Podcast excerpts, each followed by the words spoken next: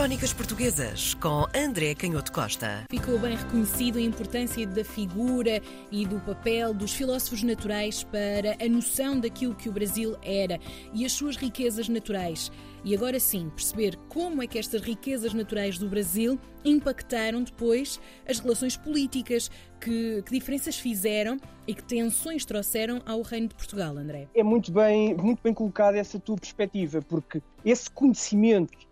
muito mais detalhado e rigoroso do território brasileiro é também um conhecimento, como tu disseste, das riquezas naturais e do potencial dessas riquezas e dessas matérias-primas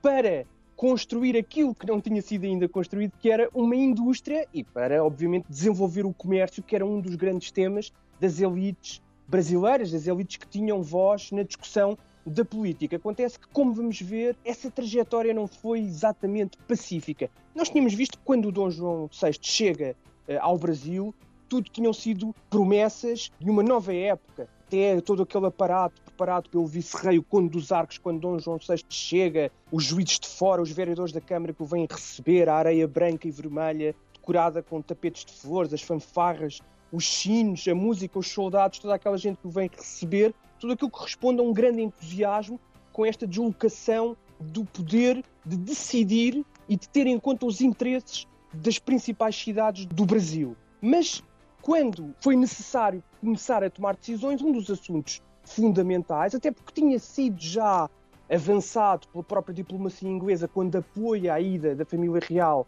de Lisboa para o Brasil, era precisamente um tratado de comércio com a Inglaterra. E isso vinha até ao encontro de alguns dos intelectuais que recebiam as ideias de finais do século XVIII dos economistas ingleses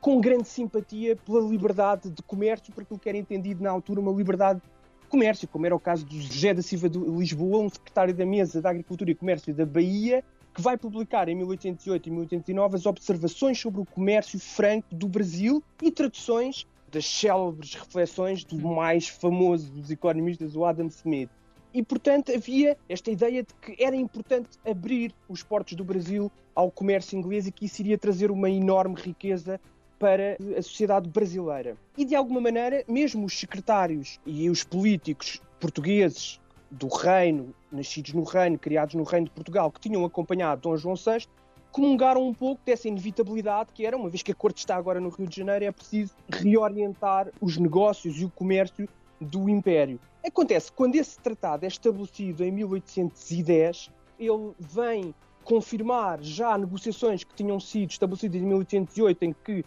as mercadorias de todos os países, todos os reinos, todas as entidades políticas pagavam 24% nas alfândegas e as portuguesas pagavam 16%. Quando chegamos a 1810, por essa pressão da diplomacia inglesa, as mercadorias inglesas, que já eram por si muito mais competitivas devido ao enorme avanço que a indústria, e nós sabemos o que estava a acontecer nesse momento em termos de progresso científico e de organização do trabalho industrial na Inglaterra, as mercadorias inglesas passam a pagar apenas 15%, ainda menos do que as portuguesas. E, portanto, se elas já chegavam mais baratas, muitas vezes melhor acabadas, com a marca pois. muito importante nestas coisas da reputação e da moda das nações que vão à frente em termos de liderança, do gosto e da capacidade económica e militar. Portanto, se já traziam essa mais-valia, pagando menos de 1% do que as próprias mercadorias portuguesas, foi, obviamente, fácil aos ingleses dominarem completamente o, o comércio. E nós vamos encontrar os próprios brasileiros a queixarem-se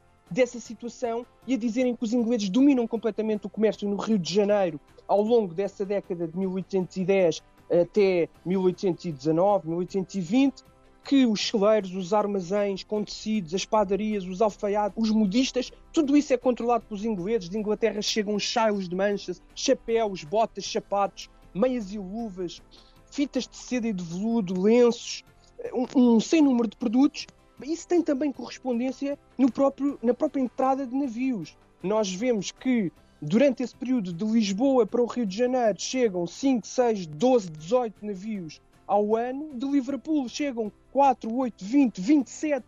navios em cada ano, sempre a crescer, de Londres 5, 8, 10, 20 navios também por ano, sempre a crescer. Esse número de navios chegados de Inglaterra ao Rio de Janeiro e quase a duplicar o número de navios que vêm de Lisboa. Isto é de tal forma impressionante que em 1812 o Brasil consumia mais 25% de artigos ingleses do que toda a Ásia, que nessa altura, como sabemos, muitos dos territórios estavam a ser ocupados também pela expansão colonial inglesa. Uhum. E, portanto, aquilo que se conclui é que depois deste Tratado de Comércio e dessa evolução política, e uhum. com todas as esperanças que foram criadas, um dos temas mais polémicos e quentes é que a expectativa de que a relação colonial dos portugueses se abrisse para uma nova época, mas aquilo que parece ter acontecido foi uma substituição dos colonizadores portugueses pelos novos colonizadores ingleses. Crónicas Portuguesas com André Canhoto Costa.